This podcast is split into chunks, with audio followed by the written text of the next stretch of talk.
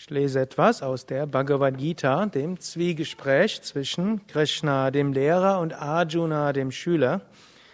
Und im zweiten Kapitel, 54. Vers, fragt Arjuna, Wie, o Krishna, ist ein Mensch von stetiger Weisheit, einer, der im überbewussten Zustand aufgegangen ist?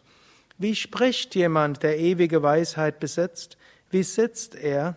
Wie geht er?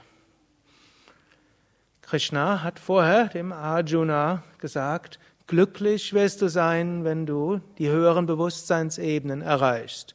Und es ist möglich, die Täuschung zu überwinden und es ist möglich, die Einheit in allem zu erfahren. Und der Arjuna will jetzt wissen, ja, wie wie ist dann überhaupt so ein Mensch? Das ist ja auch eine wichtige Sache, denn es gibt ja auch so ein psychologisches Gesetz, woran man denkt, das wird man. Wenn man ständig über seine Fehler und Schwächen nachdenkt, dann sind die besonders gegenwärtig und vielleicht werden sie sogar etwas stärker. Wenn man ständig über Probleme nachdenkt, dann werden mindestens die Probleme im Geist stärker. Beim Mensch ist ja alles drin, da sind Schwächen, Stärken, Probleme. Hm, Im Menschen ist aber auch das höchste Selbst. Und Arjuna will an einigen Stellen in der Bhagavad Gita so wissen, wie soll ich mir es denn vorstellen? Wie ist denn so ein Vollkommener? Und hier fragt er, so eigentlich wie ein Aspirant in den Anfangsstufen, obgleich Arjuna ja schon eigentlich länger praktiziert hat. Er will wissen, wie spricht der? Hm, und wie geht er? Und wie sitzt er? Hm, irgendwie, vielleicht will er nachahmen. Wie müsste ich denn sprechen, dass ich so große Weisheit besitze? Oder wie müsste ich mich hinsetzen oder gehen? Vielleicht spricht ein Mensch, ein Selbstverwirklichter, sehr getragene und ruhige Worte. Vielleicht sitzt er ständig aufgerichtet mit Wirbelsäule und schaut einen mit durchdringendem Blick an. Vielleicht schreitet er sehr hm, gemäßigt in ruhigen Schritten. Hm? Könnte ja sein. Krishna in seiner Antwort, wie ihr sehen werdet, geht darauf überhaupt nicht ein. Denn hm, das macht nicht einen Verwirklichten aus. Es gibt Verwirklichte, die sprechen sehr gemäßigt und es gibt Verwirklichte, die sprechen überschwänglich. Es gibt Verwirklichte, die sitzen kerzengerade und es gibt auch solche, die vielleicht nicht so gerade sitzen. Es gibt Verwirklichte, die schreiten tatsächlich sehr gemäßigt und es gibt solche, die rennen durch die Gegend. Es gibt so viele Weisen, wie es Charaktere gibt und letztlich jeder Mensch ist anders. Dennoch, Krishna beschreibt ein paar Charakteristika, wie ein Verwirklichter ist und das beschreibt er hier und an vielen Stellen in der Bhagavad Gita. Und ich lese jetzt einfach die Verse, die Krishna dort sagt.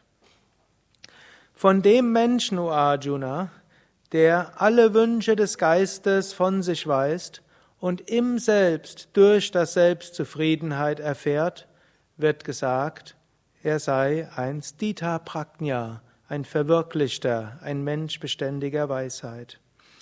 Ein Mensch, dessen Geist durch Unglück nicht erschüttert wird, der sich nicht nach Vergnügen sehnt und frei ist von Anhaftung, Furcht und Zorn, wird ein Mensch stetiger Weisheit genannt. Wer überall ohne Verhaftung ist, gutem oder schlechtem verhaftungslos begegnet, weder bejubelt noch verabscheut, dessen Weisheit ist fest begründet. Wenn er in der Lage ist, so wie die Schildkröte, die ihre Glieder an allen Seiten einzieht, seine Sinne von den Sinnesobjekten zurückzuziehen, wird seine Weisheit unerschütterlich. Die Sinnesobjekte wenden sich vom Enthaltsamen ab und lassen das Verlangen zurück. Aber auch das Verlangen verschwindet, wenn er des Höchsten gewahr wird.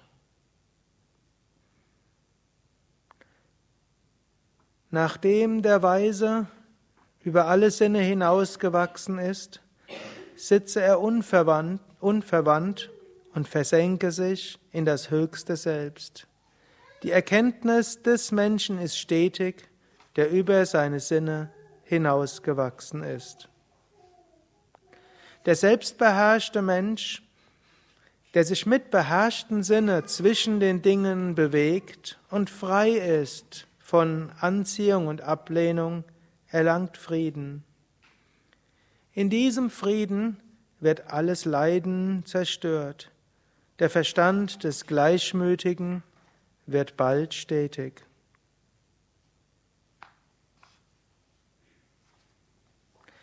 Der Mensch erlangt Frieden, in den alle Wünsche einfließen wie das Wasser in den Ozean und der unbewegt bleibt, obgleich er von allen Seiten her gespeist wird. Der Mensch erlangt Frieden, der über alle Wünsche hinausgewachsen ist, ohne Verlangen, ohne den Gedanken von mein und ohne Ich-Bewusstsein. Das ist der Sitz Brahmans, der ewige Zustand. Keiner, der diesen erreicht hat, unterliegt jemals wieder der Täuschung. Und wer darin auch am Ende des Lebens fest verankert ist, erreicht die Einheit mit Brahman.